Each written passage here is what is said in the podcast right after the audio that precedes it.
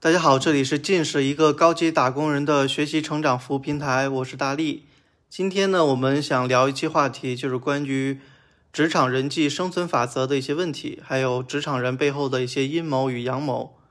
首先啊，我觉得无论是打工还是创业，有人的地方呢，就一定会有江湖，而是江湖就避免不了人性与竞争。人性这个词儿啊，似乎永远都在形容人类不好的一面，比如贪婪、欺诈、暴力，还有虚荣。那到底是什么原因导致人性丑恶的一面呢？这个问题啊，其实大自然早已告诉了我们。你看，每当草原上旱季来临的时候呢，一个十平米的小水洼就成了上百只动物维持生命的重要资源。动物们呢，会因为水源而相互争夺、厮杀。所以，每当资源匮乏且看不到希望的时候呢，动物也会显现出人性的特点。假如这个时候啊，天降大雨或者打一口深井，那么就又会回到一片祥和的景象。由此可见，只有掌握了核心的资源或者生产资料，才能有效避免人性背后的恶性竞争。那到底什么才是核心的生产资料或者资源呢？这里呢，我总结了两个基本要素，一个是流量，一个是技术。怎么理解呢？其实啊，核心生产资料代表着建立新规则、新秩序的两个基础。这就如同建立一个国家，不仅需要人民的拥护呢，也需要有法律和相对应的生产技术。人民其实就是流量，而生产呢，代表着就是技术。但要想获得这两样东西啊，光靠人性的力量是不够的，还需要有勇气与智慧。如果说人性更多代表的是阴谋，那么掌握核心生产资料则可以称得上是阳谋。现在市面上太多关于职场人的内容与课程了，无论是职场人际法则、向上管理、啊面试技巧、甩锅秘籍、摸鱼学，还有一些职场情商等等。这些内容啊，无不在教导打工人利用人性来获取和保护自身的利益。本来呢，就想安安静静做个打工人，但现实却逼得人不得不小心谨慎、明争暗斗。不得不承认，想老老实实做个打工人，其实也不容易。我并不排斥人际关系中的尔虞我诈，但绝不会认同这是一个健康向上的自我实现路径。因为啊，会阴谋的人要远远多于懂得阳谋的人。换句话说呢，就是利用阴谋上位的人，将要面对更加艰难的竞争环境。而想要掌握阴谋，你只需要学会以下三点就够了。第一点呢是恩威并施的驭人术，第二点呢是叫杀伐决断的雷霆术，第三点叫权谋制衡的帝王术。这三点在表面上看起来是一种利用人心与人性的管理心法，但其本质却是没有创造价值者为了保全自身利益的手段。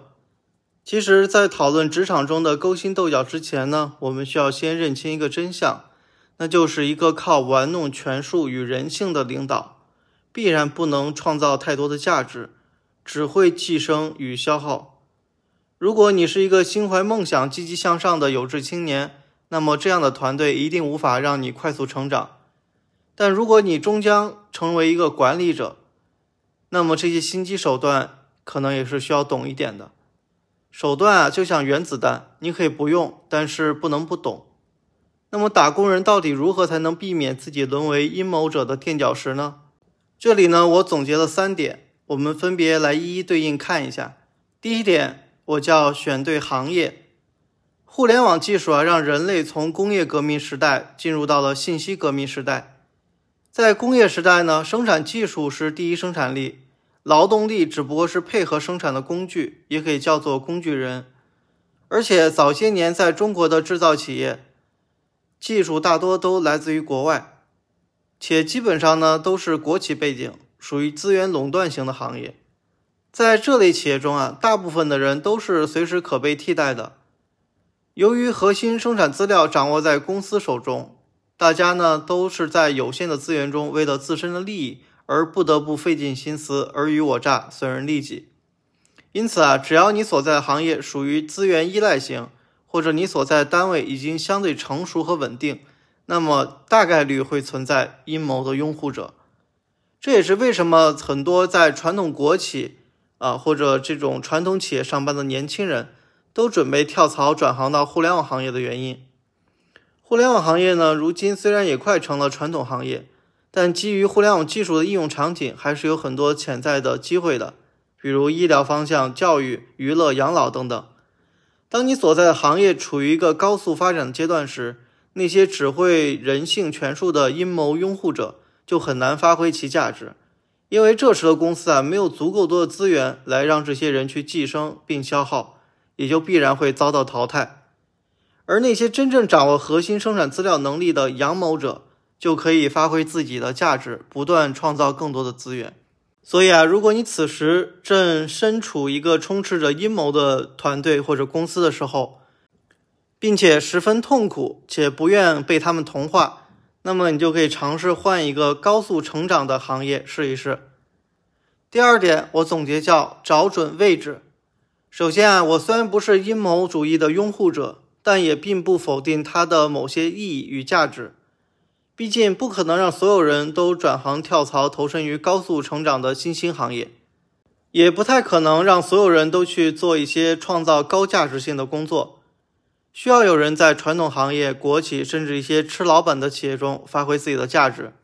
但对于一些需要创新创造能力的岗位，比如研发呀、产品、市场运营、品牌等等，还是建议你尽早脱离那些依赖现存资源的企业。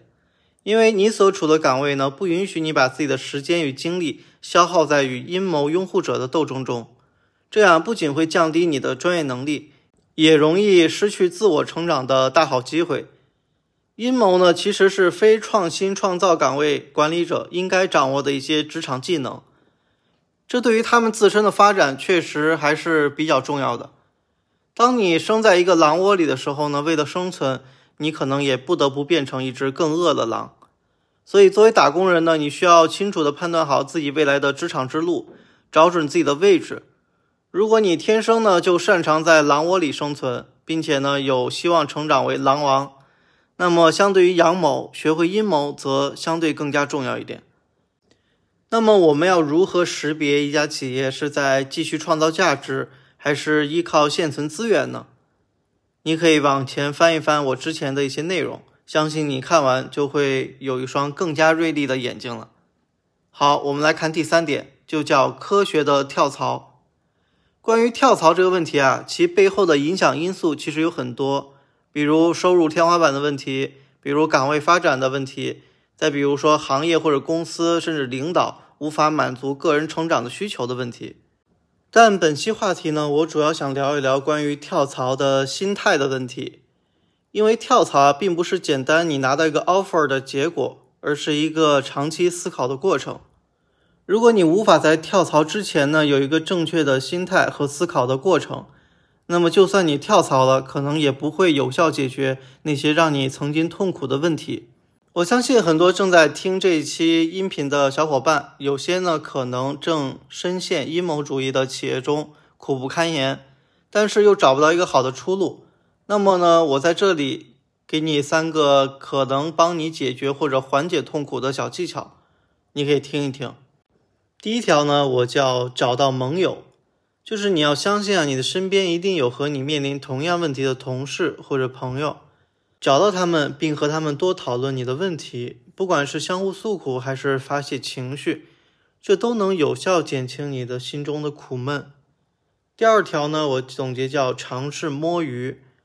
其实啊，痛苦的根源大多都来自于所谓怀才不遇或者踌躇满志。那么，当你发现整个团队只有你最上心、最用力的时候呢？建议你把平时的工作时间抽离出来一些，可以去学习一些其他的知识技能，也可以去投投简历，看看自己的行情。这样你就不会每天都在工作中焦虑不安了。第三个小技巧呢，我总结叫自我复盘。就是如果你在工作中遇到过项目推进困难，或者被领导否定，或者同事甩锅的情况呢，那么你应该尝试去思考并总结这些经历。一方面是项目的整个复盘，另一方面是同事之间关系的复盘。这些经验不仅可以帮你在跳槽时提高面试的通过率，还能让你在今后遇到同样的问题时都能有效的应对。所以，科学的跳槽底层心法呢，是在于找到一个最低成本解决你目前问题的路径。在找到这个路径之前啊，你必须先认清自己，然后认清一些规则，最后找到合适的机会。一个良好的心态可以促使你更快的完成整个啊这个跳槽路径的探索。所以，认清自己，你才能知道自己的竞争优势是什么；认清规则呢，你才不会被表象与欲望所迷惑。认清机会呢，你才能乘风破浪，借力打力。这才是每个打工人都必须掌握的阳谋。好，我们总结一下吧。打工与创业呢，其实都是人生的一种选择。有了选择呢，才能知道哪个选择是对的，你也才能够找到符合自己价值观的人生。阳谋与阴谋呢，没有好坏对错之别。万事万物既然存在，就有其本身存在的意义。我们要做的不应该是逃避，而是勇敢的去面对。希望你不要因为害怕而被同化，也不要因为眼前的一些妥协而放弃未来选择的能力。好，以上就是我们本期关于职场人际关系和阴谋阳谋的一些观点。如果你觉得想进一步了解我们的后期的训练营，或者了解关于职场人际一些法则的更具体的内容。可以翻翻我们之前的音频，或者报名参加我们的七天高级打工人成长训练营，也可以关注我们的微信公众号“近视选课中心”获取。好，那我们下期再见。